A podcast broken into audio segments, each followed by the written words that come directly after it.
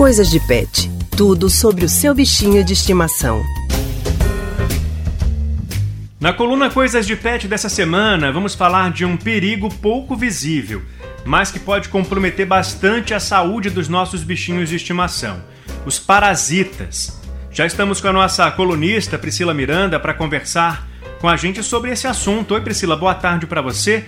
Seja muito bem-vinda ao Rádio Livre. Oi, Leandro, boa tarde para você e para todos que nos ouvem na Rádio Jornal. Priscila, muita gente deve achar que por causa da pandemia, do isolamento social, os cães e gatos estão livres de pulgas, carrapatos, que ficariam somente em um ambiente externo. Isso é verdade?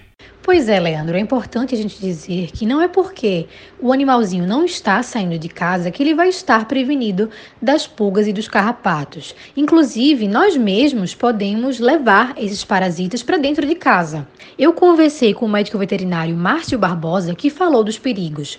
Vamos ouvi-lo. Cães têm mais chance de serem afetados por parasitas externos por passarem mais tempo fora de casa, em espaços públicos, interagindo com outros animais. Entretanto, os gatos também podem sofrer com o problema, mesmo aqueles que são criados dentro de casa.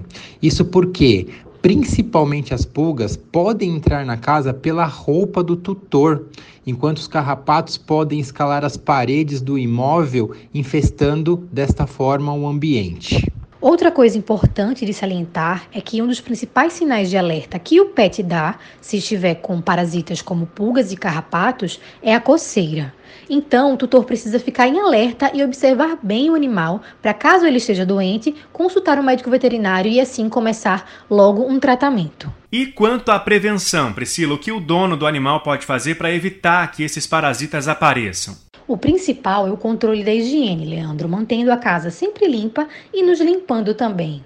Outra dica que o veterinário Márcio dá é com relação a produtos antipulgas e os carrapaticidas, que vão atuar no corpo inteiro do animal e são até mais fáceis de se aplicar do que um remédio via oral, por exemplo. Além de manter a higiene do pet em dia, é importante a utilização de produtos recomendados para prevenção e controle de parasitas que tratem o animal e limpem o ambiente, onde está o grande problema. Hoje existem no mercado diversas formas para tratar os animais, tanto cães quanto gatos, mas acreditamos que a melhor forma é a utilização de um produto que haja rapidamente, sistemicamente, ou seja, da ponta da cauda até a pontinha do focinho, não deixando nenhuma parte do corpo desprotegida e não sofrendo influência de banhos que este produto mantenha também uma alta eficácia e tenha uma duração prolongada, seja de fácil administração e conveniente para o tutor, como por exemplo o princípio ativo Fluralaner. Sabemos que a administração oral de medicamentos para gatos muitas vezes não é fácil. Por isso, a dica é que existe no mercado produto com aplicação diretamente na pele do gato para controle de pulgas e carrapatos. Infelizmente, se os parasitas não forem tratados, as chances de o cão e o gato desenvolverem outros problemas de saúde são grandes e até para nós também. Só para citar alguns exemplos dados pelo veterinário, a pulga pode ser portadora de uma bactéria responsável por uma doença chamada doença da arranhadura do gato, que pode ser transmitida para o ser humano.